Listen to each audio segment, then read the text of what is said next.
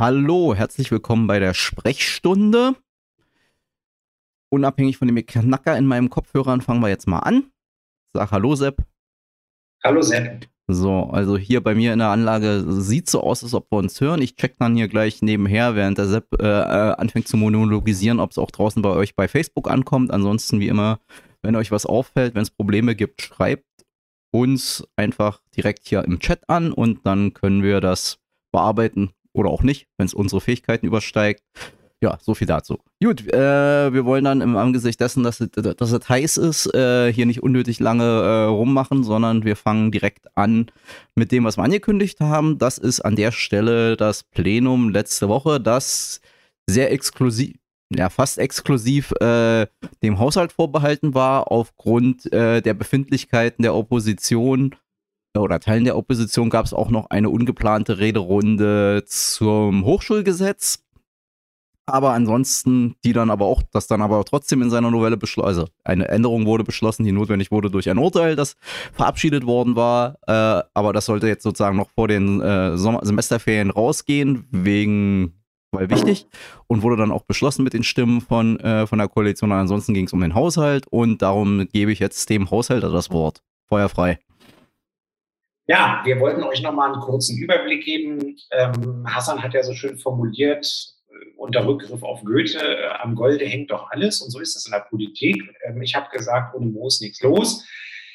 Und ähm, wir haben, wir haben er, bezieht, sich, er bezieht sich übrigens auf unseren, äh, auf unseren äh, Twitter-Stream, weil wir, heute hier habe ich das noch nicht gesagt und vielleicht haben nicht alle unseren Twitter-Stream verfolgt. Es soll solche Menschen ah, geben. Skandal. Man muss uns doch auf allen Kanälen folgen. Ansonsten ja. ist das Leben noch gar nicht schön. Nein, Spaß beiseite. Also, wir haben den Doppelhaushalt beschlossen mit einer halbjährigen Verzögerung. Das passiert in Berlin so roundabout alle zehn Jahre, weil wir in Berlin Doppelhaushalte beschließen und fünfjährige Wahlperioden haben. Und dann passiert es halt in der Regel alle zehn Jahre einmal, dass man es vor den Wahlen nicht schafft, den Haushalt zu beschließen. So war es auch diesmal. Und deswegen waren wir ähm, bis zum Inkrafttreten des Haushaltsgesetzes, also das ist jetzt formal immer noch so, es muss ja noch im Gesetz- und Verordnungsblatt verkündet werden in der vorläufigen Haushaltswirtschaft. Und haben dann jetzt aber die Möglichkeit, sowohl in diesem Jahr ähm, bis zu 38,7 Milliarden Euro auszugeben und im nächsten Jahr bis zu 37,9 Milliarden auszugeben. Und weil Haushaltsberatungen so schön sind, äh, geht es jetzt auch Ende des Jahres dann, dann äh, langsam aber sicher auch wieder los mit den Haushaltsberatungen für den nächsten Doppelhaushalt, damit wir die nämlich rechtzeitig beschließen. So viel vielleicht als Vorspruch. Äh, damit ihr Bescheid wisst, wieso die Gesamtsumme ist und warum es ein bisschen gedauert hat. Ähm, gedauert hat es für die, Bürgerinnen und Bürger äh, und für die Verwaltung. Für uns war das relativ krass, weil wir mussten Beratungen, die sonst in sechs Monaten durchgezogen werden, in drei Monaten durchziehen. Und gerade für mich und die anderen Mitglieder des Hauptausschusses war das echt äh, Knüppel auf den Sack. Das muss man ganz klar sagen. Das war heftig. Wir hatten wirklich viel zu tun. Wir mussten unsere normale Fachpolitik äh, machen in dem wir Sprecherinnen und Sprecher sind und dann in den Fachausschüssen tätig sind und dann aber eben auch unsere Aufgaben als Saleshälter ähm, übergeordnet. Das war nicht so einfach. Was sind die Schwerpunkte? Mal kurz für uns als Linke. Einer der wichtigsten Schwerpunkte für uns in diesem Doppelhaushalt ist die Bekämpfung von Energiearmut, die Bekämpfung oder Verhinderung von Wohnungslosigkeit und die Abfederung der zum Teil schon absehbar, aber in manchen Teilen eben auch noch nicht absehbaren Folgen des Angriffskrieges von äh, Russland auf die Ukraine mit all seinen weitreichenden Folgen für Europa und die ganze Welt. Dazu zählt die Nahrungsmittelkrise, in die wir hineinrutschen. Dazu zählt ähm, die weitere Befeuerung der Inflation, die wiederum die Volkswirtschaft bei uns erheblich beeinträchtigt ähm, die Lieferkettenproblematik, die wir haben, die alle möglichen Bereiche gerade trifft. Ähm, also jeder, der irgendwie auch nur halbwegs Interesse hat und in den Medien verfolgt, was ja eigentlich gerade so mit den Baugeschichten äh, läuft, der weiß nicht nur, dass die Kosten explodieren, sondern dass es äh, Lieferprobleme gibt und sich da alles Mögliche verzögert. Ja, ähm, ich sag mal so, das war oder ist mit wirklichem Abstand unser ähm, Hauptschwerpunkt als Linke gewesen. Wir möchten, dass Berlin und gerade die Berlinerinnen und Berliner, die, die sehr wenig Geld im Portemonnaie haben, ja, möglichst ähm, gut irgendwie durch diese Krise kommen und vom Staat so weitestgehend äh, geschützt werden. Der Schwerpunkt muss natürlich auf Bundesebene passieren, das ist keine Frage. Also es sind aus unserer Sicht dringend angehalten, dass die Schuldenbremse ausgesetzt wird, weiterhin ausgesetzt wird. Wir brauchen dringend notwendig Steuererhöhungen, um die notwendige Umverteilung vor allen Dingen auch der Krisengewinner und der Kriegsgewinner jetzt ähm, vorzunehmen. Ähm, das betrifft nicht nur die Mineralöl- und Energiekonzerne, es betrifft natürlich die Rüstungskonzerne. Und äh, wenn gerade Italien und Großbritannien zum Beispiel Übergewinnsteuern einführen ähm, und darüber auch äh, zwischen 309 Milliarden Euro, je nachdem welches Modell die da fahren, prognostiziert irgendwie einnehmen, dann ist das Geld, was wir dringend brauchen. Und ähm, das sind die Punkte, die Anne Helm, unsere Fraktionsvorsitzende in der Rede auch deutlich gemacht hat, die wir an die Bundesebene adressieren und wo die Bundesländer mit linker Regierungsbeteiligung auch ähm, ein Sofortprogramm vorgelegt haben und im Bundesrat entsprechende Vorstöße machen.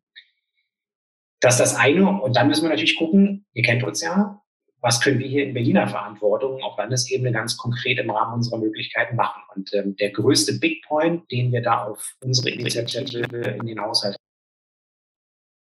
reingeschrieben haben, ist ein Fonds zur Bekämpfung der Energiearmut und der umfasst 380 Millionen Euro. Wir werden nämlich, wenn die Energierechnungen dann sukzessive kommen, je nachdem, bei welchem Anbieter ihr seid in Berlin, ähm, oder halt in Berlin seid, von welchem, welchem Anbieter ihr einen Contract irgendwie habt, das kann auch woanders sein, äh, dann äh, werden wir im Moment wahrscheinlich in eine Situation reinlaufen, dass ähm, teilweise bis zu einer oder möglicherweise auch zwei Monatsmieten nochmal an Nachzahlungen draufkommen bei Gas, bei Energie, also Strom ähm, und eventuell noch anderen Sachen. Und da wollen wir möglichst unbürokratisch mit diesen 380 Millionen Euro einen Fonds bereitstellen, ähm, wo es dann die Möglichkeiten gibt, dass die Menschen, die sich das nicht leisten können, es muss dann natürlich auch ein Bedürftigkeitsnachweis geführt werden, da führt dann leider kein Weg dran vorbei. Ähm, aber dass die Leute, die es wirklich dringend brauchen, die Möglichkeit haben, das, das abgefedert zu bekommen. Nach meinem Kenntnisstand sind wir das erste Bundesland, das das macht. Ich hoffe, andere Bundesländer werden dem Beispiel folgen und ich hoffe, dieses Programm macht in einem positiven Punkt, also als positives Beispiel auch Druck ähm, auf, die, auf die Ampelregierung im Bund, dass die bitte aufhören, so eine schwachsinnigen Direktumverteilung von Steuergeldern wie, der Tank, wie den Tankrabatt direkt in die Mineralölkonzerne reinzuschieben in Höhe von drei Milliarden Euro. Ähm, sondern dann irgendwie lieber so eine Sache machen. So, das ist ein bisschen der eine Schwerpunkt. Ähm, das, das Thema Wohnungslosigkeit verhindern ist auch ganz wichtig. Ähm, da haben wir ähm, insgesamt 6,1 Millionen Euro zur Verfügung gestellt und weitere 20 Millionen Euro für ein Förderprogramm für die Schaffung von Wohnungen für ähm, Wohnungslose und für den Umbau von Unterkünften aufgelegt. Das wird Katja Kipping verantworten in ihrem äh, Ministerium, in ihrer Senatsverwaltung. Und ähm, wir haben, das ist auch noch eine sehr, sehr wichtige andere Entscheidung gewesen, die wir an der Plenarsitzung gemacht haben, die auch mit Geld zu tun hat. Wir haben den Landesmindestlohn auf 13 Euro erhöht. Das heißt, jeder Mensch, der in einer Maßnahme tätig ist, die ähm, direkt oder indirekt vom Land Berlin mit Steuermitteln bezahlt wird, der ähm, ist durch dieses Gesetz jetzt ähm, in der Lage, und hat das Recht darauf, äh, eben diese 13 Euro Stundenlohn zu bekommen. Auch eine ganz, ganz wichtige Geschichte, die wir im Plenum noch beschlossen haben. Ähm, vielleicht noch ein Punkt, der euch auch interessiert. Stichwort Mobilitätswende, Verkehrswende. Da haben wir auch erhebliche Mittel zur Verfügung gestellt. Also zum einen für die, für die Straßenbahnplanung 6 Millionen Euro. Wir haben auch für U-Bahn-Planung äh, vor allen Dingen für die U3 und die U7-Verlängerung Geld in die Hand genommen und das reingeballert.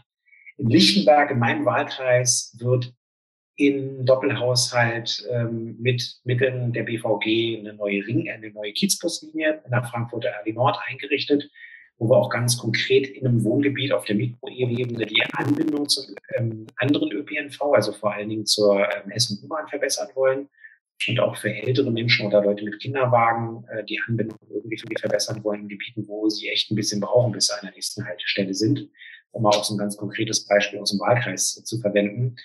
Und die Bezirke ähm, haben wir auch äh, gestärkt. Wir haben zusätzlich 110 Millionen Euro ähm, für die Bezirke eingeplant und wir haben ursprünglich geplante Einsparungen bei denen, das nannte sich pauschale Minderausgabe, ähm, haben wir verhindert und gestrichen, also die Sparung gestrichen.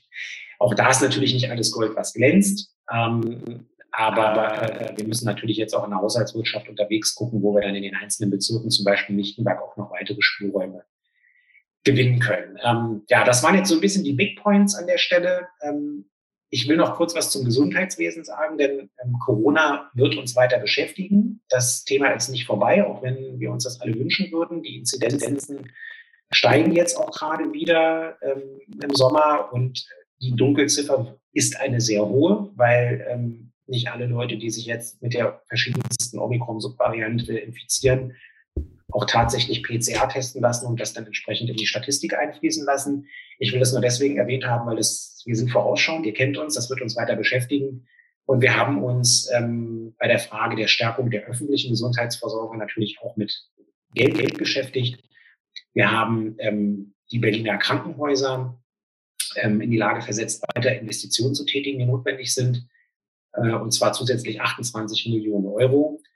Äh, und wir haben den, den Krankenhäusern auch ermöglicht, durch ähm, Kredit aufgenommen oder kreditfinanzierte ähm, Möglichkeiten, ähm, Belastung vom Landeshaushalt wegzuhalten und halt eben trotzdem notwendige Investitionen zu tätigen. Das ähm, ist ganz entscheidend. Da ist Tobi unser coolster Ansprechpartner, der natürlich noch viel mehr Details weiß an der Stelle.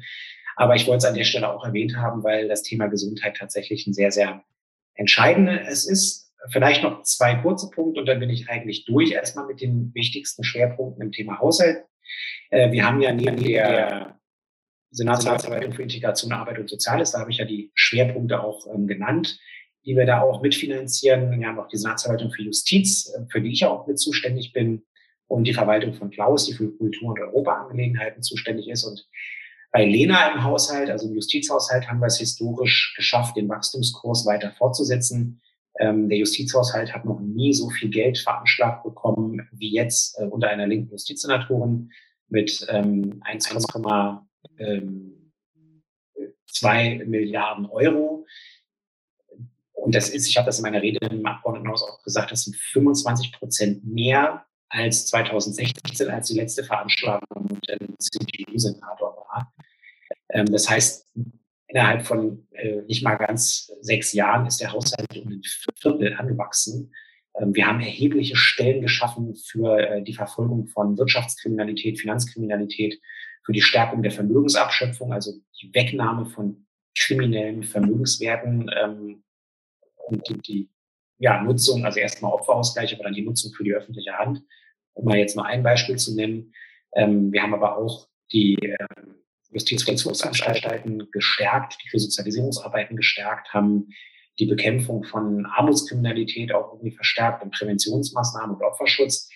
Ähm, und das ist natürlich trotzdem krass, das hat Wachstumsschmerzen ausgelöst in erheblichem Maße. Ähm, und das merkt man jetzt an allen Ecken und Enden, ähm, wo wir wirklich jetzt auch Platzprobleme bekommen. Ne? Wenn wir in den Gerichten irgendwie Stellen geschaffen haben, Kammern geschaffen haben, da müssen wir jetzt in der Folge halt ran. Also da können wir uns nicht nur auf die Schulter klopfen und sagen, geil, äh, größter Justizhaushalt äh, und äh, ein Anstieg von 25 Prozent in sechs Jahren, sondern wir müssen jetzt auch eben weiter unsere Hausaufgaben machen und die Liegenschaften ertüchtigen und die IT ertüchtigen. Ähm, aber auch da haben wir viel Geld eingestellt. Also das ist eine Sache, die in der Justiz irgendwie besonders im Fokus steht. Und ansonsten bei Klaus ähm, haben wir auch erhebliche Zuwächse gemacht. Und äh, worauf ihr euch hoffentlich in diesem Sommer alle freuen könnt, ist der Kultursommer, den Klaus Lederers Verwaltung zusammen mit der Kulturszene ähm, entworfen hat und ähm, wo jetzt, jetzt sich die Kultur ja, barrierearm, barrierefrei äh, wirklich einfach auf die Straßen und Plätze gebracht wird, da wo die ganz normalen Berlinerinnen und Berliner sind und zwar kostenfrei. Das hatten wir auch schon so ein bisschen im letzten Sommer, ähm, äh, auch so ein bisschen als Corona-Kompensation. Ähm, und das Ganze wird jetzt nochmal ordentlich ausgebaut. Und ich ähm, freue mich auch einfach, ähm, teilt uns einfach mal mit, wie, wie ihr es findet. Ich werde bestimmt auch zu den ein oder anderen Events gehen und äh, wenn ihr das auch habt in euren Kizen oder so, gebt mal ein Signal, uns würde jeden Fall Feedback freuen. Gut. Das war ja dann doch ganz schön zügig dafür, dass es um ganz schön viele Kohle geht. Aber wie gesagt, Sepp hat sich ja auf äh, so ein bisschen unsere linken Schwerpunkte beschränkt. Wie gesagt, so, so ein 30 Milliarden Haushalt oder 35 Milliarden Haushalt roundabout Äh, da ist für jeden was dabei. Da findet jeder was, was ihn angeht und äh, was ihn betrifft. Und ja, wie gesagt. Und was ihr, was, was ihr auch merkt, also ne, einmal, einmal 37, und einmal 38, Milliarden Euro Ausgaben pro Jahr. Wenn wir das aufsummieren, ähm, also die beiden Jahre zusammennehmen, dann sind wir immer noch ähm, knapp 30 Milliarden unterhalb den 100 Milliarden, die jetzt gerade in die Aufrüstung der Bundeswehr per sogenanntem Sondervermögen mit Grundgesetz gemacht werden. Und nur um euch das nochmal zu vergegenwärtigen, also diese 38 bzw. 37 Milliarden Euro pro Jahr im Landeshaushalt, da finanzieren wir wirklich alles daraus im Land Berlin. Also sagen fast alles. Ja. Da finanzieren wir alle Mitarbeiterinnen und Mitarbeiter des öffentlichen Dienstes, alle Beamten, da finanzieren wir die Schulen mit, da finanzieren wir die Krankenhäuser zu einem guten Teil mit. Ähm, wir finanzieren die Gerichte, ähm, die Staatsanwaltschaften, die Polizei, die Feuerwehr. Nur um das mal ins Verhältnis zu setzen, was für eine unfassbar große Summe diese 100 Milliarden Euro ähm, Grundgesetz sakrosante Aufrüstung für die Bundeswehr bedeuten. Ähm, ich sage das jetzt mal auch so ein bisschen als Brücke. Wir kommen jetzt ja gleich zu dem Punkt, wo wir sicherlich auch das ein oder andere Mal ähm, über die Bundeswehr und über den Verteidigungshaushalt ähm, sprechen werden. Wir haben ja auch gerade den G7-Gipfel, wo die ähm, Staats- und Regierungschefs der sieben größten Wirtschaftsnationen zusammensitzen und unter anderem auch über Rüstungsausgaben sprechen. Und äh, das wollte ich euch nur noch mal kurz als Verhältnis mitgeben, an die Hand geben, damit ihr wisst, äh, 100 Milliarden, ne, das ist ja noch eine abstrakte Summe, oder auch 38 Milliarden und 37 Milliarden für die jeweiligen Haushaltsjahre in Berlin sind erstmal abstrakte Summen, aber ähm, so könnt ihr euch das irgendwie so einigermaßen vorstellen, was man mit diesem Geld alles finanzieren kann. Jo. Aber weil du es jetzt sozusagen gerade schon mal angedeutet hast, äh, wie sich das, wie sich so ein Haushalt zusammensetzt, weil das ist ja immer ganz spannend, in, wenn man so mit Leuten diskutiert und dann geht es immer so sozusagen los, ja, ihr müsst mehr Geld da reinstecken und ihr müsst hier mehr Geld reinstecken. Wenn wir uns mal ganz ehrlich machen, wir sind eigentlich überall unterfinanziert. Das heißt, die Decke ist überall zu kurz und wir ziehen schon sozusagen an allen Ecken und Enden, damit es irgendwie reicht. Und ich frage dann immer die Leute, na gut, du willst halt, keine Ahnung, an Stelle X mehr Ausgaben haben. An welcher Stelle Y nehmen wir sie denn dann weg? Nehmen wir sie zum Beispiel, also sagen wir mal, wir wollen mehr Geld für Lehrer Dürf und Lehrerinnen. Dürfte unstrittig sein. Nur heißt das dann im Zweifelsfall haben wir dann weniger Geld für Polizistinnen oder weniger Geld für Sachbearbeiterinnen in den Bürgerämtern oder weniger Geld für die, äh, weil es heute gerade Thema war, die IT-Sicherheit in der Justiz. Das ist halt immer das Problem, wenn man insgesamt schon zu wenig Geld hat, ist jeder Aufwuchs an einer Stelle notwendigerweise mit einem Abschmelzen an einer anderen Stelle verbunden, solange man als Land nicht die Möglichkeiten hat, die Steuern zu erhöhen. Und unsere Möglichkeiten als Land Berlin sind da doch eher überschaubar. Denn die meisten Steuern, selbst wenn sie am Ende in Landeskassen fließen, sind Steuern, über die der Bundestag entscheidet. Weswegen es übrigens nochmal besonders perfide ist, wenn sich dann so Bundesregierungen an bestimmten Punkten im Laufe der Wahlperiode, meistens so zum Ende hin, dazu entscheiden, wir verteilen jetzt mal Geld, weil in der Regel verteilen sie dann Geld dass sie zwar sozusagen einnehmen, das ihnen aber nicht zugutekommt, sondern den Ländern und Kommunen. Sozusagen, sie machen ein Steuergeschenk, für das dann andere sozusagen sich überlegen müssen, wie finanziere ich das, beziehungsweise wie gehe ich jetzt mit dem weniger Einnahmen in meinem städtischen oder Landeshaushalt um. Das sagen die Bundesregierungen, die so Steuergeschenke verteilen, dann nämlich in der Regel nicht. Genau. Und viele Stellschrauben haben wir, wie gesagt, als Bundesländer nicht. Es gibt ja auch ähm, Landessteuern oder Gemeindesteuern, ähm, das sind aber tatsächlich äh, nicht so viele, beziehungsweise nicht alles von den Steuern äh, landet dann auch tatsächlich bei den Bundesländern direkt. Ne? Ähm, und deswegen hat ja unser Finanzsenator Daniel Wesner auch ähm, im Rahmen der Haushaltsdebatten darauf hingewiesen, dass aus seiner Sicht ähm, es ähm, ein Einnahmeproblem der öffentlichen Hand gibt. Wir haben einen zu großen Investitionsstau auf der einen Seite. Wir bauen den in Berlin ja auch schon krass ab. Wir haben ähm, vor fünf Jahren das Jahrzehnt der Investitionen ausgerufen um auch das wieder wettzumachen, was in den sogenannten Sparjahren, eigentlich waren es ja Kürzungsjahren ähm, in Berlin ähm, erforderlich war, äh, weil wir ähm, den Haushalt ausgleichen mussten, weil uns Kreditfinanzierungsmöglichkeiten äh, untersagt wurden gerichtlich. ähm, und weil einfach die insgesamte wirtschaftliche Entwicklung in der Periode einfach echt beschissen war. Ähm, also das Bruttoinlandsprodukt ähm, nicht so äh, gewachsen ist, wie es hätte wachsen sollen und wir einfach wenig Steuereinnahmen hatten. Und äh, wir haben ja auch schon im Rahmen unserer Möglichkeiten ähm, Steuern erhöht oder denken jetzt jetzt gerade darüber nach, aber ich sage mal so, selbst wenn wir die Grunderwerbsteuer, ähm, wie wir es jetzt gerade prüfen, anheben würden, was eine relativ große Einnahmequelle für die Bundesländer und auch für Berlin ist. Berlin ähm, hat ähm, unter dem jetzigen Hebesatz schon ähm, gerade im Vergleich zu anderen Bundesländern ähm, relativ viel Einnahmen, weil einfach bei uns gerade die Betongoldparty, äh, was wir jetzt hier auch, auch kritisieren, äh, gefeiert wird und hier irgendwie freundlich äh, Immobilienspekulanten ähm, äh, Erwerbs- und Weitererwerbsvorgänge und Weiterverkaufsvorgänge machen und natürlich auch Geld damit waschen zum Teil. Das ist eine Binsenweisheit. Also auch da versuchen wir gegen vorzugehen äh, in der Justiz oder auch mit der, mit der Finanzjustiz. Da bin ich ja auch dran, das wisst ihr. Aber ähm, ja, wie gesagt, wenn wir die Grunderwerbsteuer erhöhen, okay, dann kriegst du auch ein bisschen was an mehr Geld rein. Aber auf der anderen Seite ähm, trifft es natürlich auch ein paar Leute, auf die das ja logischerweise dann umgelegt wird. Ähm, und äh, da muss man auch mal gucken, wie die Effekte sind. Und wenn wir jetzt die City Tax zum Beispiel, also die Übernachtungssteuer erhöhen, nachdem uns das äh, Bundesverfassungsgericht erlaubt hat, die auch für Berufsreisende, was wir bisher nicht gemacht haben, zu erheben, dann ähm, wird da ein bisschen was reinkommen, aber das sind alles nicht die großen Sprünge. Und wenn ich von den großen Sprüngen rede, dann rede, rede ich von der Einkommenssteuer und dann äh, rede ich von ähm, der Körperschaftssteuer, also die Steuer, die Unternehmen bezahlen müssen, und dann rede ich von einer ernsthaften Erbschaftssteuer, weil das äh, ist zum Beispiel auch eine, eine Steuer, wo man mehr machen kann, weil äh, bei Erbschaften in der Regel äh, leistungslos erhebliche Vermögenswerte ähm, verteilt werden.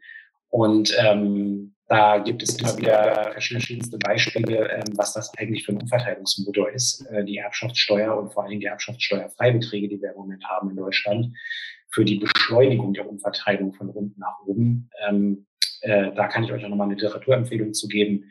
Es gab jetzt auch gerade wieder ein aktuelles Beispiel, äh, wo dann auch jemand gesagt hat, äh, als 18-Jähriger, glaube ich, ähm, äh, der jetzt so eine äh, vorgezogene Erbschaft bekommt, äh, dass er das irgendwie zumindest nicht vollständig behalten will, sondern auch spendet. Ähm, das ist schön im Einzelfall, aber auf sowas kannst du keinen äh, sozialen Rechtsstaat aufbauen, sondern das Sozialstaatsprinzip steht im Grundgesetz.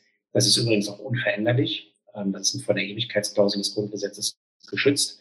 Und ähm, in letzter Zeit bekommt es aber leider wegen einer unzureichenden Steuerpolitik nicht vernünftig Zähne. Und dafür tja, soll, soll die Linke mal stärker werden. Ja. Weißt du was, ich äh, nehme dann sozusagen diesen, diese Sentenz, vor allen Dingen den Teil mit dem äh, Leistungs, leistungslosen Vermögen und pack das bei Twitter sozusagen in unsere Ankündigung, wenn ich es dann am Freitag äh, online stelle. Da kannst du warten, eins, zwei, drei sind da diese ganzen Paleoliberalen, bei uns im Tweet und, und ja, aber das wurde doch erarbeitet, bla bla bla. Das ist genau der das genau dümm, gleiche dümmliche Gesülze wie mit der Doppelbesteuerung. Ja, das wurde erarbeitet, bloß nicht von dem, der es dann bekommt, nämlich von dem seinen Eltern. Wenn, und selbst das stimmt ja inzwischen nicht mehr, weil äh, inzwischen sind wir in der Bundesrepublik Deutschland oder äh, in einer Phase, wo die größten Vermögen vor, vor zwei Generationen erwirtschaftet wurden. Und da reden die, die sie haben, auch nicht sehr oft so gerne drüber, wie die erwirtschaftet wurden, weil das hat dann nämlich was mit ähm, so, so bösen Begriffen wie Arisierung und Zwangsarbeit zu tun. Und äh, sagen. das Familienklappen und Quant zum Beispiel. Genau, und da, da, da steht man dann auch nicht so geil da, wenn man, wenn, wenn man sozusagen sagt, äh, ja, mein Vermögen wurde erarbeitet mit dem Blut von äh, Zwangsarbeitern und KZ-Häftlingen.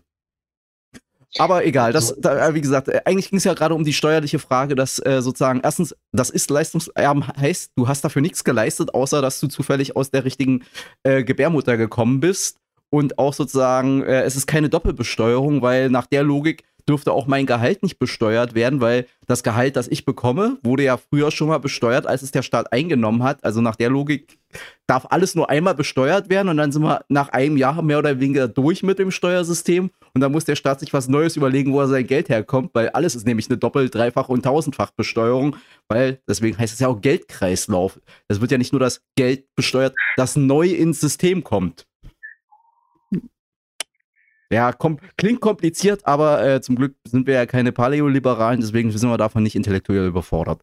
So, das war der äh, Teil zum Haushalt und jetzt kommen wir zum äh, naja, ähnlich unterhaltsam oder erquicklichen oder was auch immer. Also als Linker hat man damit keine Freude. Äh, es war Bundesparteitag und äh, der Bundesparteitag fiel, fällt und fuhl äh, in eine Phase der allgemeinen Krise der Linken, die sozusagen im Angesicht gesellschaftlicher Krisen nicht das leisten kann, was sie eigentlich müsste, weil sie sich zum erheblichen Teil mit sich selbst nicht im Reinen ist. Also jetzt die linke Partei und nicht die linke gesellschaftlich. Die ist auch mit sich selbst nicht im Reinen, aber das ist auch nichts Neues.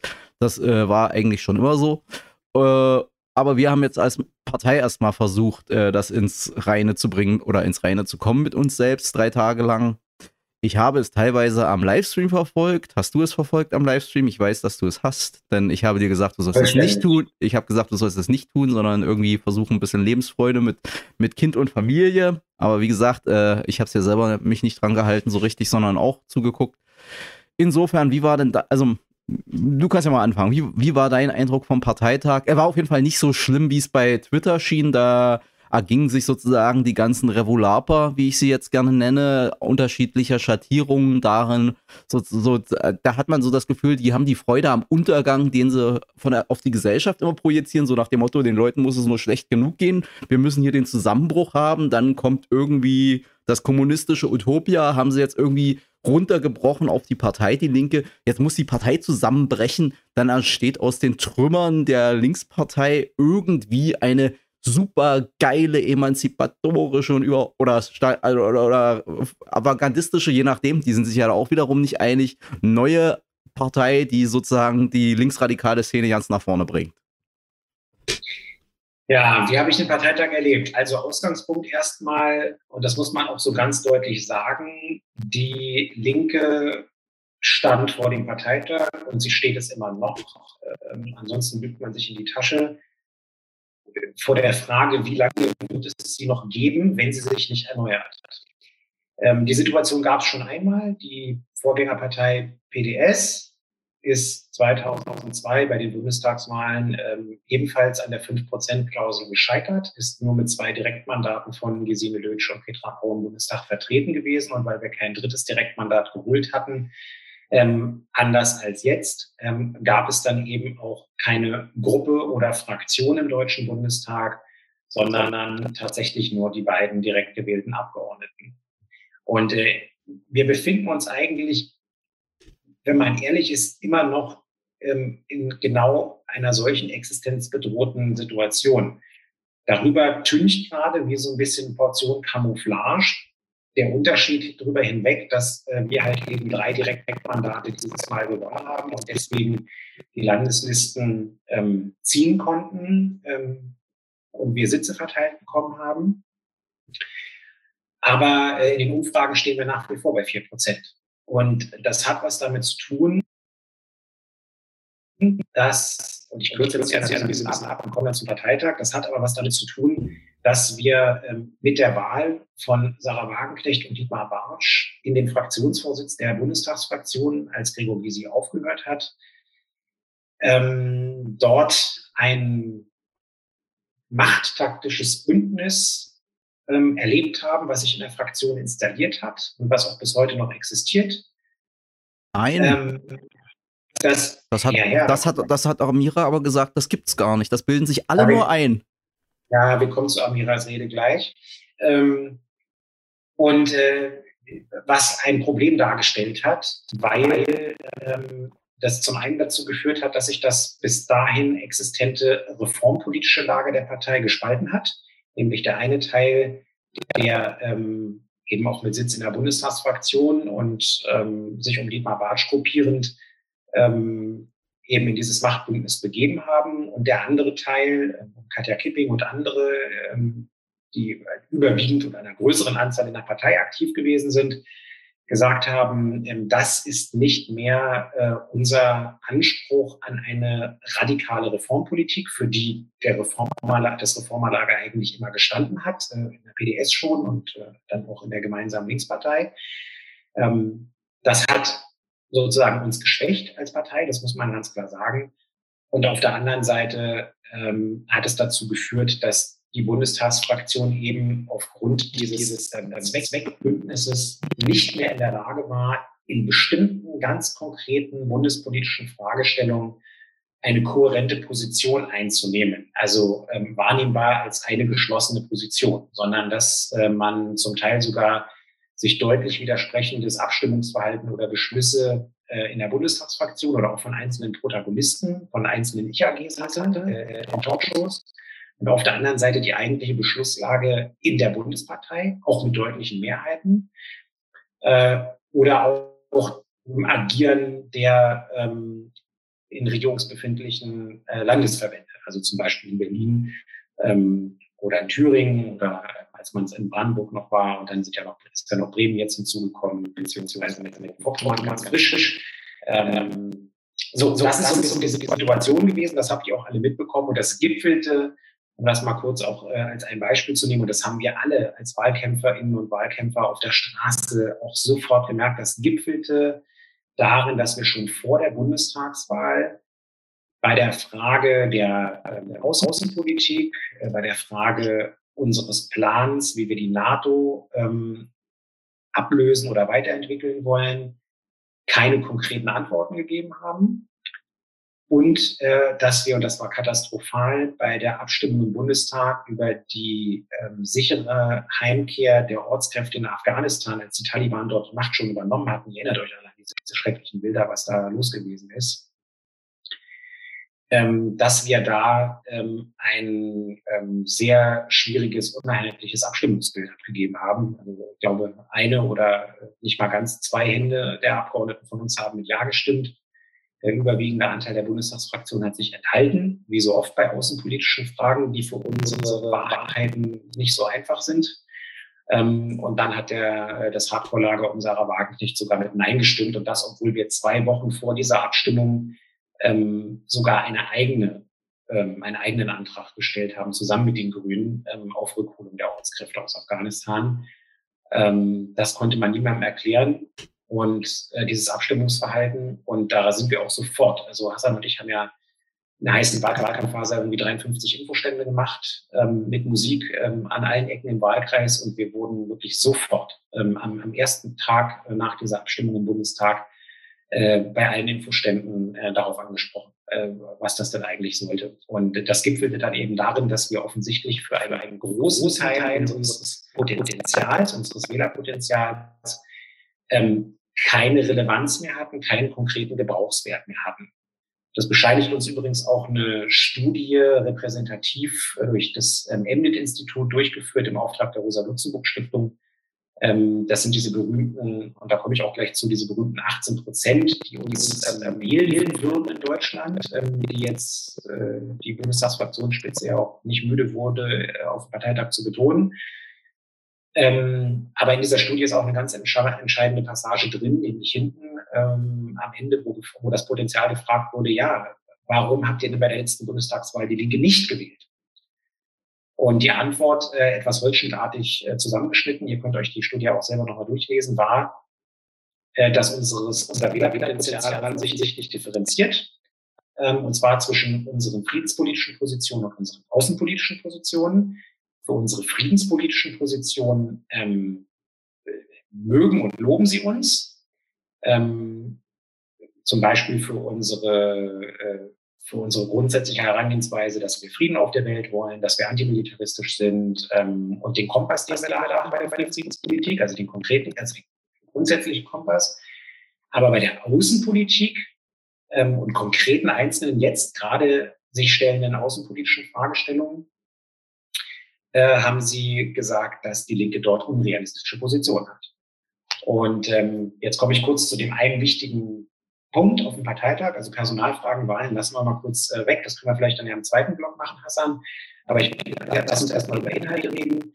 Ähm, der Parteitag hatte drei Leitanträge. Einer der Leitanträge war ähm, zur Außen- und Sicherheitspolitik ähm, und hatte zum Ziel, dass wir offene Fragen, die wir seit äh, unserem Erfurter Programmparteitag, ähm, ich glaube 2012 war das, ja, Elf. zehn Jahre, 2011, ja, ähm, da äh, haben wir natürlich auch Vorgekommnisse ins Programm geschrieben. Erstens, weil sich die außenpolitische und friedenspolitische ähm, Lage damals nicht so konkret gestellt hat in bestimmten Punkten, wo man sich auch nicht wirklich entscheiden musste.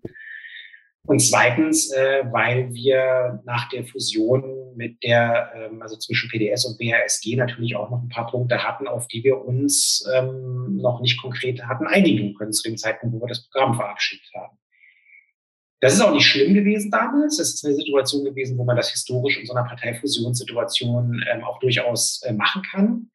Äh, das, was, was uns auf die Füße gefallen ist, mit ähm, eigentlich schon jetzt mit der, mit der äh, Afghanistan-Abwicklung, also der, der Abwicklung des Auslandseinsatzes, den wir abgelehnt haben, wo wir auch von Anfang an Recht behalten haben zu seiner Nicht-Sinnhaftigkeit. Ähm, da ist es uns eigentlich schon auf die Füße gefallen und jetzt ganz besonders seit dem 24. Februar, seitdem ähm, Russland den Angriffskrieg auf die Ukraine gefahren hat. Und ähm, das ist halt, eben auch äh, so eine Frage, da geht es sozusagen quer durch alle möglichen durch alle möglichen Strömungen in der Partei. Das hat die Sache auch nochmal extra schwer gemacht, also auch für die äußeren äh, Betrachterinnen und Betrachter. Und ähm, ich habe zusammen mit äh, über 140 anderen Genossinnen im Vorfeld des Parteitages eine Initiative gegründet. Keine Strömung, sondern eine wirkliche strömungsübergreifende Initiative, die Initiative Solidarische Linke, ähm, wo wir uns vor allen Dingen vorgenommen haben, auf die, die offenen Fragestellungen hinzuweisen und ähm, auch Vorschläge zu machen zur Positionierung dazu und auch zu einer Weiterentwicklung unserer ähm, Programmatik in dem und wir haben, wir haben uns dann auf dem Parteitag auch, äh, haben dazu Anträge gestellt. Ähm, und ich will es mal auf zwei Sachen zusammendampfen und dann können wir da zusammen drüber sprechen. Zum einen haben wir eine Verschärfung vorgenommen gegenüber dem Leitantrag des Parteivorstandes, um noch einmal dezidiert darauf hinzuweisen, dass bei dem Ukraine-Krieg ähm, Russland der Aggressor ist und dass diese Aggression völkerrechtswidrig ist und dass diese Aggression durch nichts zu rechtfertigen ist und da auch kein Abersatz hinterzuschieben ist. Und dass man es auch nicht rechtfertigen kann durch eine wie auch immer geartete Einordnung äh, dieses Krieges in geostrategische äh, und geotaktische äh, Problemstellungen äh, oder dass man es auch nicht äh, relativieren sollte mit, es ist ja nur ein Stellvertreterkrieg oder dass man es auch nicht irgendwie relativieren sollte mit, ja, aber äh, die NATO und der Westen hat ja auch irgendwelche historischen Anteile daran, weil hätte er nicht so und so reagiert in der Vergangenheit, dann hätte doch äh, Putin möglicherweise dies oder jenes nicht getan. Ähm, also das war die erste Linie, die wir gefahren haben, dass wir zum einen ähm, ein bisschen noch deutlicher als im Antrag des Parteivorstands, der an der Stelle schon gar nicht schlecht war, die Verantwortungsfrage analytisch klar benennen wollten ähm, und gleichzeitig, wenn du so willst, in der Abwehrhaltung ähm, gegenüber anderen Änderungsanträgen, unter anderem von Sarah Wagenknecht und anderen ähm, und der sogenannten populären Linke, dass wir da dieses Geschwurbel und dieses Russia-Quatsche ähm, sozusagen wirklich eindeutig ähm, verhindern und auch zurückdrängen wollten.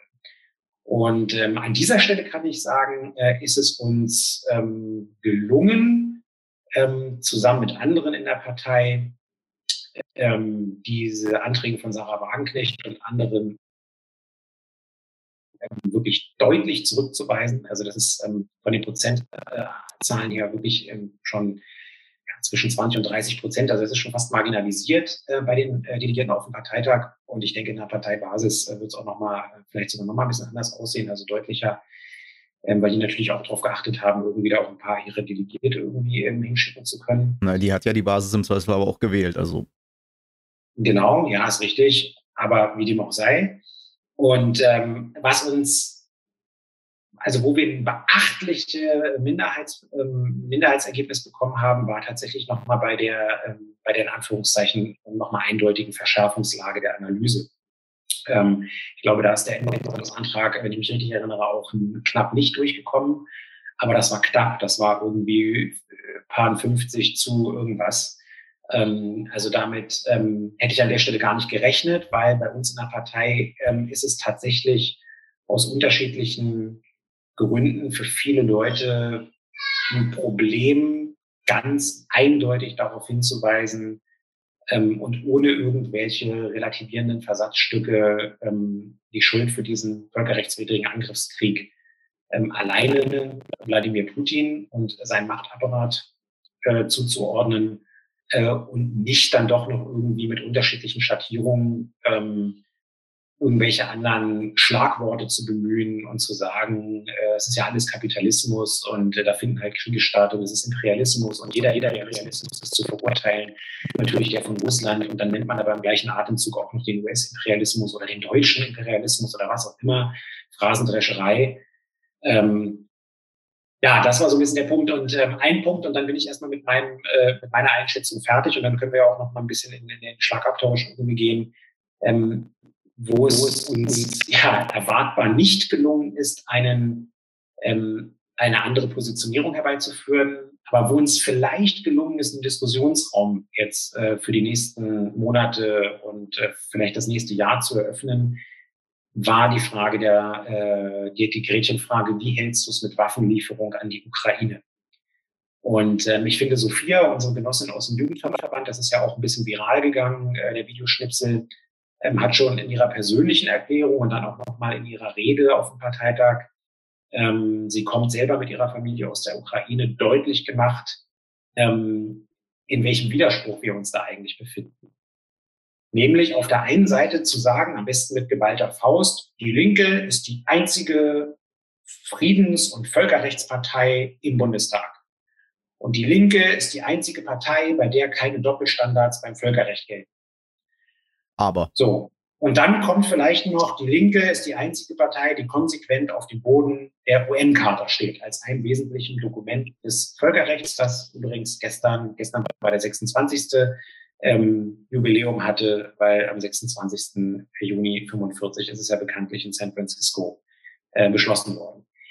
Und ähm, wenn man dann, wir haben es an verschiedenen Stellen auch schon mal an anderen Kanälen gesagt, wenn man dann aber ähm, den Befund hat, dass, dass wir uns in einem, dass es in einem völkerrechtswidrigen Angriffskrieg eines Staates gegen einen anderen Staat gibt.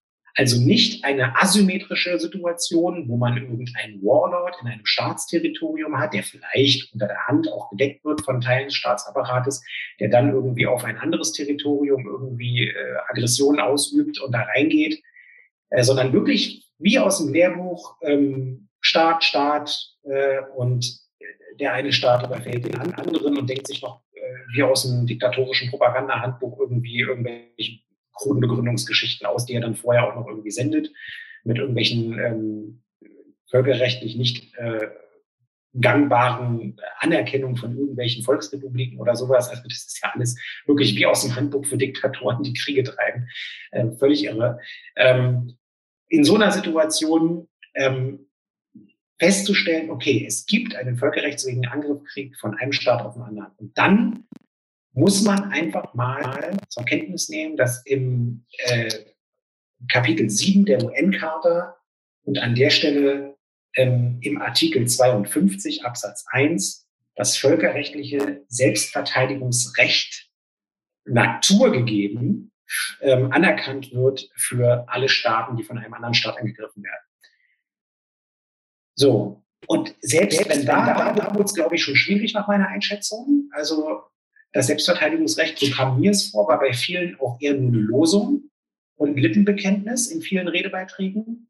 Denn der analytische Schluss von, wie wird denn dieses Selbstverteidigungsrecht dann auch eigentlich mit Leben gefüllt, wenn es nicht einfach nur auf dem Papier stehen soll für die Ukraine in dem Fall ähm, dann kommt man zwangsläufig zu der Notwendigkeit und zu der Frage von Waffenlieferung.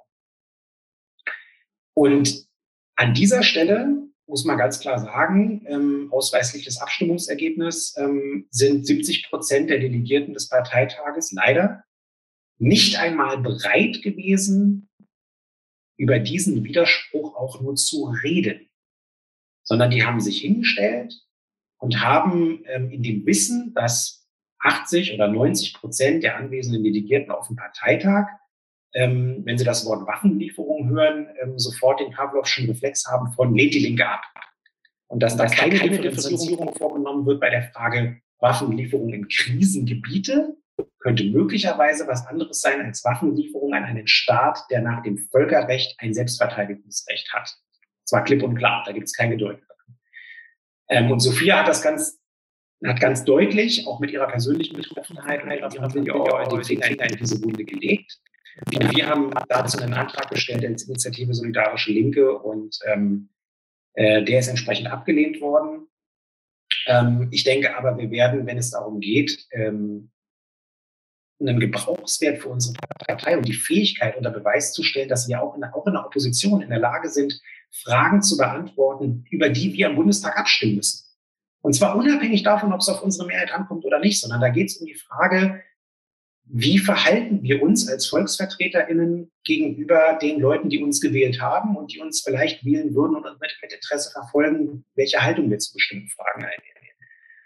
Und sich, sich da nur hinter Losungen zu verstecken und nicht einmal bereit zu sein, über Lösungen nachzudenken, so schwer das für uns auch sein mag, vor dem Hintergrund unserer, unserer antimilitaristischen Haltungen. Das, ähm, das hat mir persönlich vor dem Parteitag ähm, wirklich sehr, sehr wehgetan, weil ich fand, dass das immer eine Stärke der Linken war, ähm, wenigstens mit all ihrer Widersprüchlichkeit die realen Verhältnisse klipp und klar zu benennen. Und sich dann auch irgendwie dialektisch darüber Gedanken zu machen, okay, wie kann man denn jetzt von diesem Befund ausgehen mit einer linken Herangehensweise? konkrete, realistische, umsetzbare Schritte beschreiben. Das, ähm, ja, das war leider auf dem Parteitag, also über die, da ist es nicht hingegangen. Es hat gereicht, um irgendwie eine, bei der Analyse äh, der Ukraine-Situation und bei der Rolle Russlands eine Klarheit zu bringen. Das ist schön. Ähm, aber darüber hinausgegangen ist es leider nicht. Insofern war der Parteitag im besten Falle ein Auftakt für einen Erneuerungsprozess. Er ist mitnichten das Ende. Ähm, und äh, wenn ich mir letzte Sentenz, wenn ich mir die Redebeiträge von Amira Mohammed Ali, der Fraktionsvorsitzenden im Bundestag, und auch die von Dietmar Bartsch angehört habe, da muss ich feststellen, für eine Bundestagsfraktion, die maßgeblichen Anteil daran hat, dass äh, wir gerade in den Umfragen zwischen drei und vier und im besten Fall mal fünf Prozent stehen, waren das unzureichende Reden. Also da hat Gregor Gysi in Göttingen zu einem Zeitpunkt, wo wir irgendwie, ich glaube, bei 8 Cent standen, ähm, aber auch heillos zerstritten waren, eine deutlich ehrlichere und ähm, analytisch harte Rede gehalten und eine selbstkritische Rede gehalten.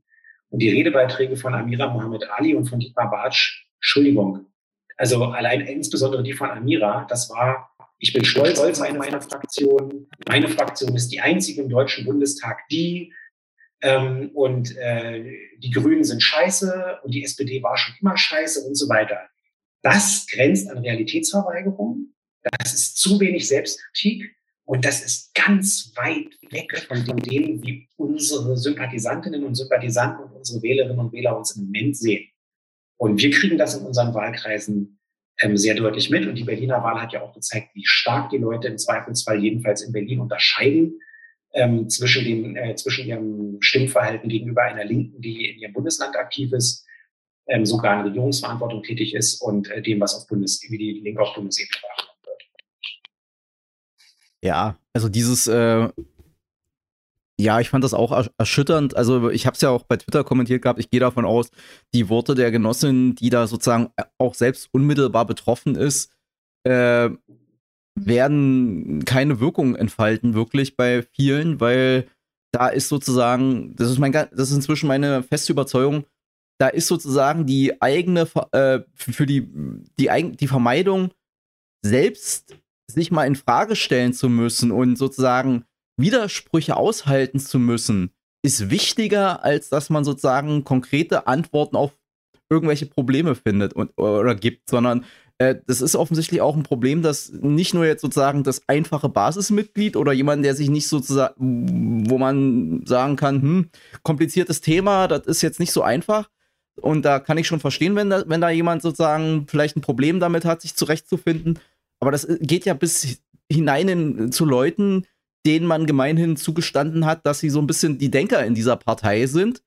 Aber auch die flüchten sich, also konnte ich heute wieder bei Twitter beobachten, selbst die flüchten sich dann in ein pseudo-intellektuelles Geschwafel, das spätestens immer dann in sich zusammenfällt, wenn man, wenn man sie mal fragen würde, oder wenn man sie fragt, was ist denn dann die konkrete Folge davon, wenn man das macht, was du jetzt hier aufgeschrieben hast? Also am geilsten fand ich ja die Forderung von irgendeiner Flitzbirne, ähm, dass jetzt sozusagen prominente Linke irgendwie in, nach Russland oder in die Ukraine fahren sollen und sich da an die Seite der Friedensbewegung stellen sollen. Und das wäre dann sozusagen eine Maßnahme gegen den Krieg.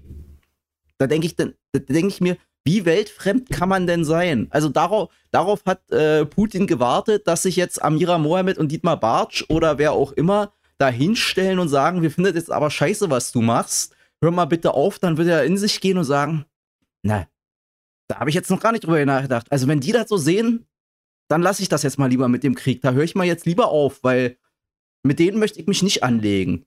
Das ist also, das ist so, da kann, da kann ich auch sozusagen keine rationalen Begründungen mehr finden, das ist nur noch Bearbeitung des eigen, der, der eigenen emotionalen äh, Befindlichkeiten sozusagen. Ich, ich darf, ich kann mich jetzt in diesen Konflikt nicht hineinbegeben, äh, weil da, da, das, das ist unangenehm. Da fühle ich mich nicht wohl bei. Und das löse ich jetzt sozusagen durch so eine quatschigen Ansätze auf. Und sozusagen, weil, ja. damit das sozusagen noch irgendwie clever klingt, hülle ich das im Zweifelsfall in mehr oder weniger intellektuell verquaste Phrasen oder, das ist die andere Variante, was ja Klaus in seinem äh, äh in einem Statement auch gesagt hat, ich mach dann einfach so, ja, hier alle Kapitalismus, alles irgendwie Imperialismus, äh, alle Scheiße aus die Laube, äh, fertig die Laube und das Weltbild steht. So, das ist so das, was Volker Pispers mal früher äh, in seinem Programm so gesagt hat. So ein klares Feindbild gibt dem Tag Struktur. Das ist einfach, das ist bequem, da muss man nicht drunter leiden, da muss man nicht sozusagen den Hirnkasten unnötig be, be, be, äh, äh, belasten und da muss man sozusagen sich psychisch, emotional auch nicht damit auseinandersetzen, dass man vielleicht mal keine perfekte Lösung hat und dass sozusagen das, was jetzt konkret notwendig ist, vielleicht nicht hundertprozentig mit dem in Einklang zu bringen ist, was man als strategisches Fernziel hat. Da sind wir wieder bei dem Punkt, ja. dass sozusagen dieses, dass es offensichtlich schwerfällt, ganz vielen bei uns mal sozusagen analytisch Sachen auseinander zu klamüsern, zu unterscheiden zwischen hier und jetzt und do, dann und dort und sozusagen kurzfristigen Zielen, mittelfristigen Zielen, langfristigen Zielen und das sozusagen nicht alles sozusagen durch die durch den großen Pinsel ja. Kapitalismuskritik aufzulösen genau. ist und Imperialismuskritik aufzulösen ist. Und dann genauso ist es. Und ich, ich, ich verstehe es, ich verstehe es nicht, weil, weil natürlich sind wir in der Partei alle Antimilitaristen.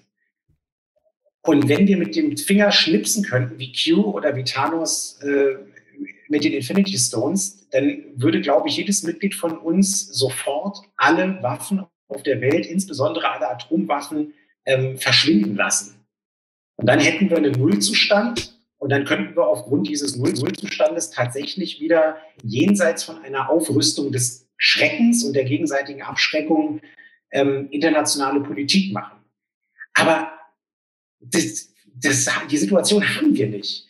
Und wir haben eine Situation, in der jetzt ein Autokrat, Despot, Diktator mit merkwürdigen imperialistischen Begründungszusammenhängen, die er auch noch transparent gemacht hat. Das kann man ja nachlesen. Vor allem, da hat ja die NATO keine Rolle gespielt in seiner Kriegsbegründung. Ähm, ja, da hat die NATO keine Rolle dran gespielt. So überhaupt nicht. Wir kritisieren viel an der NATO wir kritisieren zu Recht viel äh, an der NATO. Ähm, bis heute. Und die Kritik halten wir auch, auch aufrecht und ähm, werden irgendwie hoffentlich auch irgendwann mal Vorschläge machen, wie man aufgrund dieser Kritik dann auch mal zu konkreten, zu konkreten äh, Veränderungsschritten irgendwie kommen kann, an dessen Ende dann tatsächlich ein kollektives Sicherheitsbündnis unter Einschluss Russlands steht. Ähm, und äh, mein Fernziel wäre sogar, dass wir irgendwann gar keine Verteidigungsbündnisse mehr brauchen, weil wir irgendwann mal feststellen und hoffentlich bevor die Vulkanier das erst Kontakt machen und wir einen dritten Weltkrieg haben, atomar, irgendwie checken, dass wir alle Menschen auf diesem Planeten sind und vielleicht mal zusammenarbeiten sollten, um unsere Probleme zu lösen. Aber da spricht jetzt wieder der Trekkie aus mir, der Utopist. Ähm, so, wir haben NATO-Kritik, aber es ändert doch in der konkreten Analyse äh, nichts an der Situation, dass die NATO nicht der Aggressor gewesen ist und das zur Wahrheit dazugehört. Das sagen uns, das ist übrigens ein guter Teil von Gregor Bissis Rede gewesen auf dem Parteitag. Gregor hat ja mit den Leuten gesprochen, mit unseren Schwesterparteien in Finnland und Schweden. Und die haben ihm gesagt, warum sie trotz ihrer NATO-Kritik und ähm, ihrer Nichtmitgliedschaft bisher und auch ihrer antimilitaristischen Position als unsere Schwesterparteien, äh, die sie grundsätzlich haben, warum sie dem jetzt dann doch mehrheitlich beitreten. Ähm, weil sie im Zweifelsfall die Garantie haben wollen, dass im Fall eines Angriffes von außen der Bündnisfall ausge ausgelöst wird. Und so beschissen es ist, genau das hält andere Staaten davon ab, einen NATO-Staat militärisch anzugreifen. Ähm, und, und dass vor diesem Hintergrund jetzt ähm, Staaten genau diesen Sicherheitsmechanismus suchen und nichts anderes. Die sind da ganz rational. Ähm, das kann ich verstehen. Und dann muss man doch, dann hilft es ja nichts, irgendwie sich hinzustellen und zu sagen, die NATO ist aber in dem Konflikt, in dem Konflikt und in der Struktur und in der Struktur scheiße. Und eigentlich gibt es gar keinen echten sozusagen Begründungsgrundsatz mehr für die NATO, weil Warschauer Pakt gibt es nicht mehr. Warum gibt es dann noch die NATO? Das ist alles richtig. Aber es ändert doch nichts an den, an den, an den Realitäten. Und ähm, diese Realitätsverweigerung, ähm, das hat schon wirklich katholische Ausmaße angenommen. Und das war schon bei den Aufstellungsversammlungen äh, in, den, in, den, in, den, in den Kreisverbänden so. Derjenige, der ähm, versucht hat zu differenzieren, der versucht hat, auf Widersprüche hinzuweisen und zu sagen, Leute, wir können uns keinen schlanken Fuß machen, wir müssen schon eine Antwort geben. Und wenn die Antwort ist, wir wissen gerade nicht, welche Antwort wir euch geben können. Wir sind selber in den Grundfesten unserer Glaubenssätze, da ist das Wort übrigens richtig angebracht, erschüttert worden. Mir geht das auch so. Mein Großvater hat in den letzten Kriegstagen als hier äh, Kindersoldat zwangsweise eingezogen, ähm, sein rechtes Gehör zu 90 Prozent verloren, weil im Nebenraum eine Granate hochgegangen ist im Altbau, er da irgendwie gerade irgendwelche sinnlosen Verteidigungskosten bezogen hat. Meine Großeltern haben ja beigebracht und erzählt, was, es, was Krieg heißt. Und deswegen ähm, bin ich zur PDS gegangen, weil sie tatsächlich die einzige Partei ähm, äh, gewesen ist, die zu den Auslandseinsätzen äh, und Kriegseinsätzen der Bundeswehr, insbesondere dann äh, Kosovo und Afghanistan, äh, Nein gesagt hat. Ähm, und ich habe mich immer dagegen gewandt, dass Jugendoffiziere der Bundeswehr in die Schulen gehen und da schon anfangen, die Jugendliche, äh, Jugendliche abzufischen und zu indoktrinieren. Ähm, und ich bin, äh, äh, bin Antimilitarist. Und mit mir hat das was, was gemacht, dieser 24. Februar. Der hat tatsächlich auch meine Glaubenssätze zum Erschüttern gebracht. Aber ich habe versucht, mir, mir Gedanken zu machen, wie man mit dieser Situation jetzt umgeht. Und zwar unter der Maxime, wie kann ähm, sozusagen so schnell wie möglich ähm, die, die, Ukraine da beschützt werden und äh, auch dieser Krieg beendet werden. Und so, sorry, die Position zu beziehen, Thoughts and Prayers zu machen ähm, und eigentlich als Konsequenz dieser Haltung, ja, ich bin gegen, gegen, gegen Krieg und ich bin für Frieden und ich bin gegen Waffenlieferungen, die, die Konsequenz die, dieser, dieser schon zynischen Position ist ja, hoffentlich äh, Ukraine legt, legt alle Waffen weg, lasst euch möglichst schnell überrollen, damit es schnell vorbei ist und schnell Frieden herrscht und die Ukraine der russischen Einflusssphäre äh, sozusagen äh, unterjocht wird, damit irgendwie ja nur schnell Frieden ist. Die Frage, was für ein Frieden das ist und was es gerade für Berichte gibt aus der Ukraine, wo Frauen vergewaltigt werden, wo äh, Minderheiten, die, die, die, die, die, queer und transgender Leute und was nicht alles, was Frauen, Kinder, was, also neben dem, neben der Tatsache, dass die umgebracht werden, was die da für, für Leid erfahren müssen ähm, unter, äh, im Krieg, unter den, unter den russischen Aggressionen. Das, da kann man sich doch nicht hinstellen, allen Ernstes, und den Leuten zwar ihr Selbstverteidigungsrecht zusprechen, aber dann zu sagen, ich mache mal schlanken Fuß bei der, bei der Frage der Umsetzung dieses Selbstverteidigungsrechts. Und letzter Punkt, was mir auch megamäßig auf den Sack geht, ist, und das ist auch so ein, so ein, so ein, so ein Whataboutism, so eine, so eine, so eine Nebelkerze, die in den Parteitag reingeworfen wird, permanent oder auch in die Presse, dass das bis hin zu den Fraktionsvorsitzenden behauptet würde, die Bundesregierung solle doch endlich mal vernünftig Diplomatie betreiben. So, ich gehöre nicht zu dem Kreis der Fraktionsvorsitzenden im Bundestag oder der Obleute im Auswärtigen Ausschuss, die auch als Opposition regelmäßig Geheimdienstbriefings bekommen. Aber es ist eine Binsenweisheit, und das sagen sämtliche ehemaligen Generäle und sämtliche ehemaligen Botschafter und im Außenminister und so weiter. Es gibt auch in einer solchen zugespitzten total konfrontativen politischen Situationen immer geheimdiplomatische Kanäle. Die reißen nicht ab. Die werden natürlich nicht öffentlich gemacht, weil dann wären sie abgerissen. Ähm, aber die gibt es. Und ähm, abhängig, von diesem Kriegsverlauf, werden diese diplomatischen Geheimkanäle auch irgendwann dazu führen, dass Russland wieder an den diplomatischen Verhandlungstisch kommen wird. Aber meine Einschätzung ist, ähm, und die von vielen Leuten, die mehr Ahnung davon haben, das kann man alles in öffentlichen Quellen nachlesen, dass das erst passieren wird, wenn Putin in einer militärischen Position ist, wo er nicht mehr anders kann, als in dem ersten Schritt in diesen Diplomat äh, geheimdiplomatischen Kanälen ähm, in Verhandlungen zu gehen und dann auch irgendwann in für die Öffentlichkeit wahrnehmbare diplomatische Verhandlungen und es dann zu einem wie auch immer gearteten ähm, äh, sozusagen Friedens- äh, und Waffenstillstandsabkommen kommen wird. Ja, also das ist ja auch sozusagen, da kann man ja viel über ihn sagen, aber Putin ist ja jemand, der sehr augenscheinlich äh, ein sehr hohes äh, historisches Bewusstsein hat. Also mal sozusagen das Geschichtsbild, das er hat, mal dahingestellt, aber er, er zieht offensichtlich, denkt er sehr in historischen Kontinuitäten und als solcher Weiser russischen Autokraten ist es nie gut bekommen, wenn sie sozusagen nach außen militärische Schwäche gezeigt haben, weil der letzte Zar ist in einer Phase der militärischen Niederlage über die Wupper gegangen. Die Sowjetunion ist zuletzt, nicht zuletzt auch äh, am Scheitern in Afghanistan zu, äh, zugrunde gegangen. Und man kann ja auch die Vermutung haben, dass dieses ganze, Außen, äh, dieses ganze Abenteuer der äh, der Invasion der Ukraine durchaus auch eine Maßnahme war, um von innenpolitischen Problemen abzulenken, weil das ist ja sozusagen auch aus dem Handbuch des Diktators. Wenn es zu Hause nicht so klappt, suchst du dir einen externen Gegner und fällst da ein und äh, und am besten, wenn es klappt, besorgst du dir einen schnellen militärischen Sieg, du sozusagen hier, ich, ich starker Mann, äh, ich, ich zeig allen anderen hier, wir, wir sind hier geil.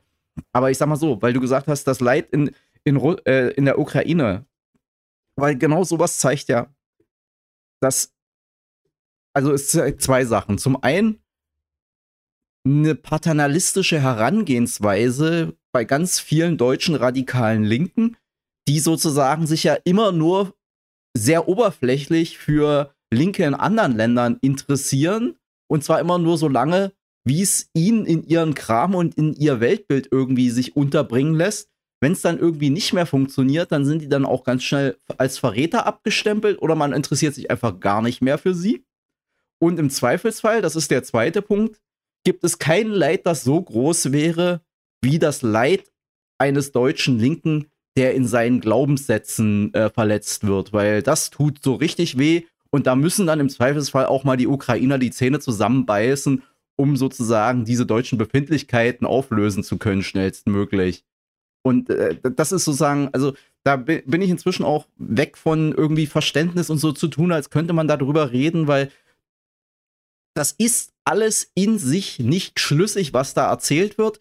Das kann man sich nur hinstellen und erzählen, wenn man signifikante Teile der Wirklichkeit ausblendet, damit man sozusagen seinen Sermon, den man gestern und vorgestern und vorvorgestern auch schon erzählt hat, heute noch auch, erzählen kann, obwohl die Lage eine deutlich andere ist und sozusagen man eigentlich sich hinstellen müsste und mal das alles in Frage stellen müsste, was man bisher so erzählt hat. Und ja, das ist ja auch sozusagen der, das macht ja den Quatsch auch immer, immer noch Quetscher. Also heute hat irgendeiner dann angefangen mit den Kurden und hast du nicht gesehen. Also irre ich mich oder haben, haben, haben äh, deutsche Linke nicht sehr dafür geworben, dass der militärische Widerstandskampf der Kurden unterstützt wird? Und wenn ich mich nicht völlig irre, hat, auch, haben auch Deutsche und Amerikaner kurdischen äh, äh, Kräften Waffen geliefert. Da hat auch irgendwie keiner was gesagt. Da fanden das auch alle irgendwie Knorke weil, es sozusagen irgendwie ins Weltbild gepasst hat, äh, der IPG, weil die uns irgendwie nahe steht, ähm, die Waffen zu liefern, um gegen den ISIS zu kämpfen. Nur sage ich mal, jetzt ist Putin sicher nicht die ISIS, aber mit Menschenrechten und Bürgerrechten hat der es auch nicht so. Und der einzige Punkt ist, dass man halt nicht sich so lustige Bildchen vielleicht von der ukrainischen Armee an, an die Wand hängen kann und mit geilen T-Shirts und rot-gelb-grünen Schals rumrennt.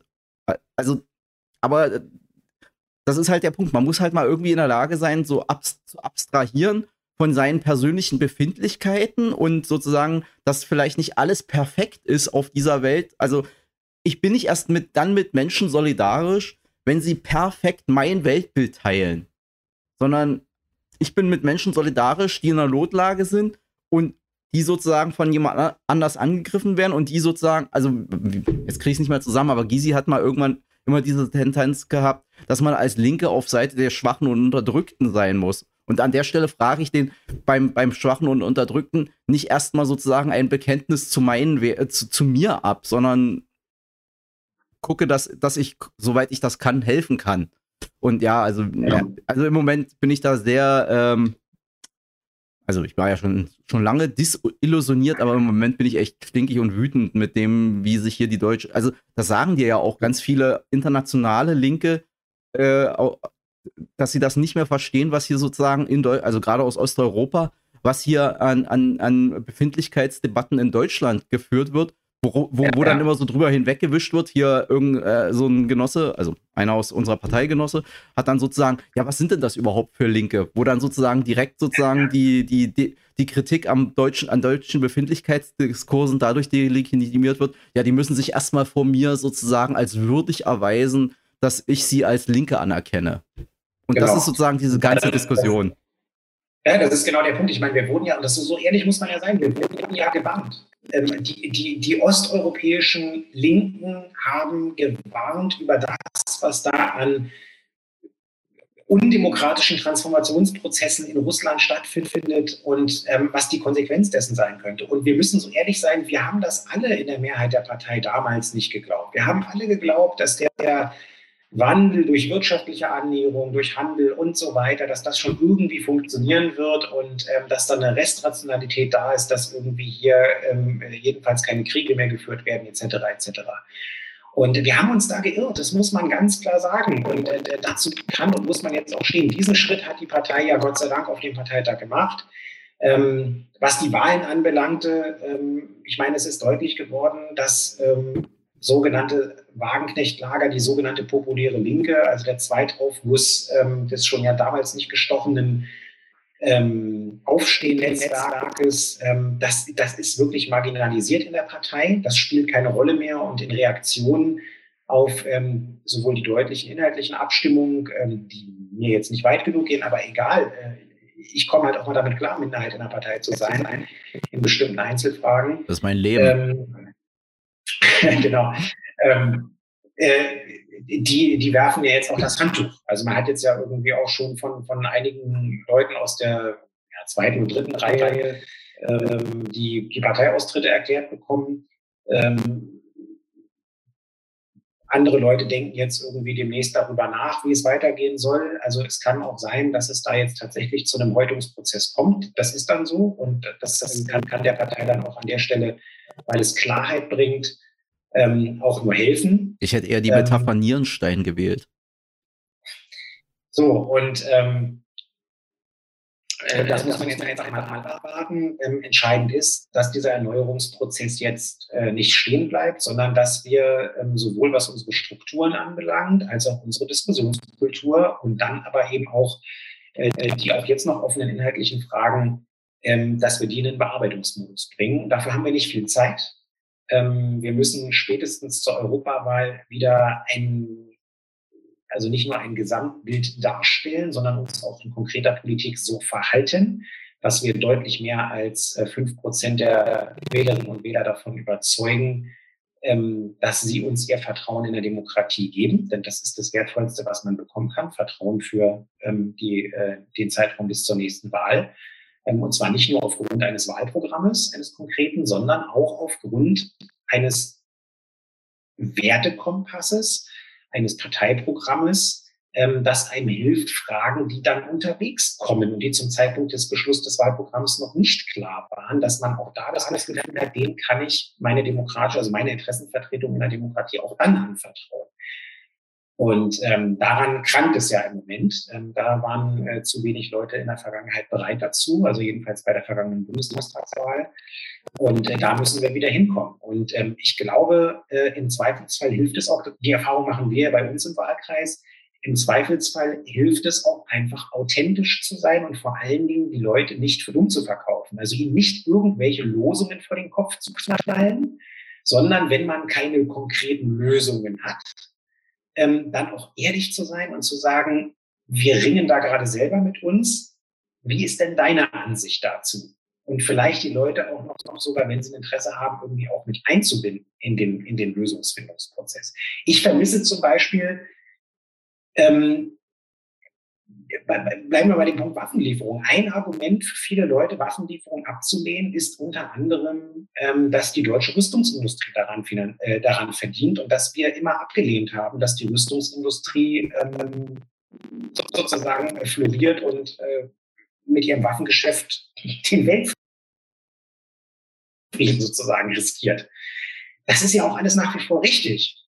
Aber ähm, warum stellen wir zum Beispiel nicht die, ähm, oder denkt, wie kann ich sagen, die Forderung aufstellen, warum denken wir noch nicht einmal darüber nach, zu sagen, ähm, wir ähm, vergesellschaften die, äh, die, die, die Rüstungsfirmen in Deutschland. Ähm, so, dann stehen die unter unserer Kontrolle und dann können wir nicht nur irgendwie durch Freigabeentscheidung des Bundeswirtschaftsministers entscheiden, welche Rüstungsexporte hier irgendwie freigegeben werden oder nicht freigegeben werden, sondern wir versetzen uns überhaupt in die Lage zu bestimmen, äh, weil uns der Bums gehört, ähm, was hier überhaupt produziert und in welche Richtung hier überhaupt geforscht wird. Ähm, darüber könnte man ja nachdenken. Das ist natürlich nicht die reine Lehre, weil wir als Antimilitaristen Rüstung ablehnen. Keine Frage, tue ich auch.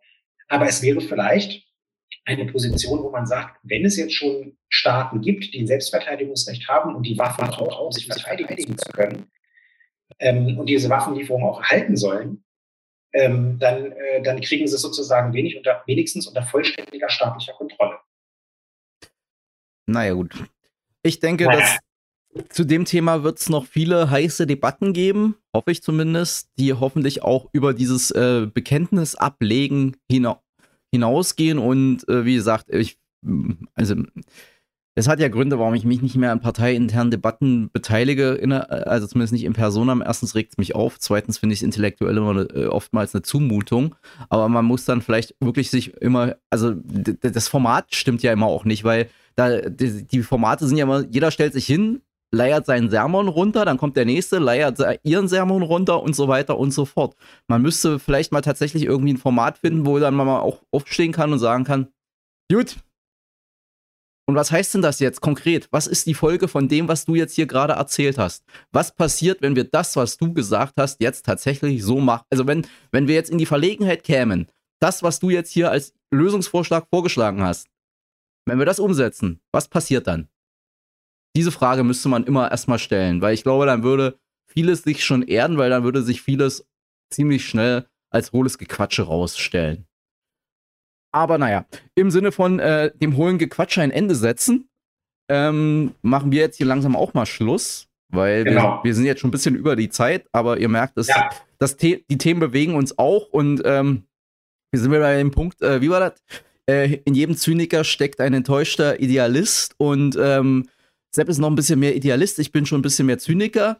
Ähm, aber auf jeden Fall äh, lassen uns diese, also wir sind halt noch beide nicht so zynisch, dass, dass es uns nicht mehr bewegen würde und entsprechend engagiert äh, diskutieren wir dann zumindest miteinander äh, und mit euch im Zweifelsfall, äh, auch wenn wir sozusagen bei vielen da draußen naja, sagen wir mal, die Hoffnung oder den Glauben an die äh, Ehrlichkeit, also intellektuelle Ehrlichkeit der Debatte ein bisschen aufgegeben haben. Also ich zumindest. Aber egal.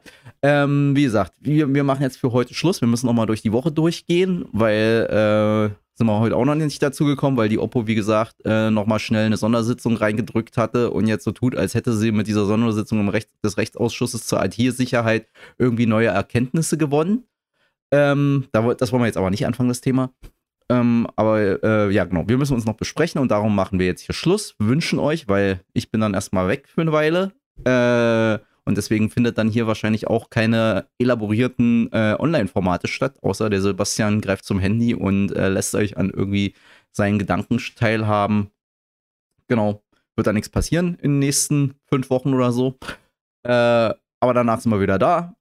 Und bis dahin wünschen wir euch einen schönen Sommer und ja, wir besprechen jetzt gleich nochmal unsere Woche.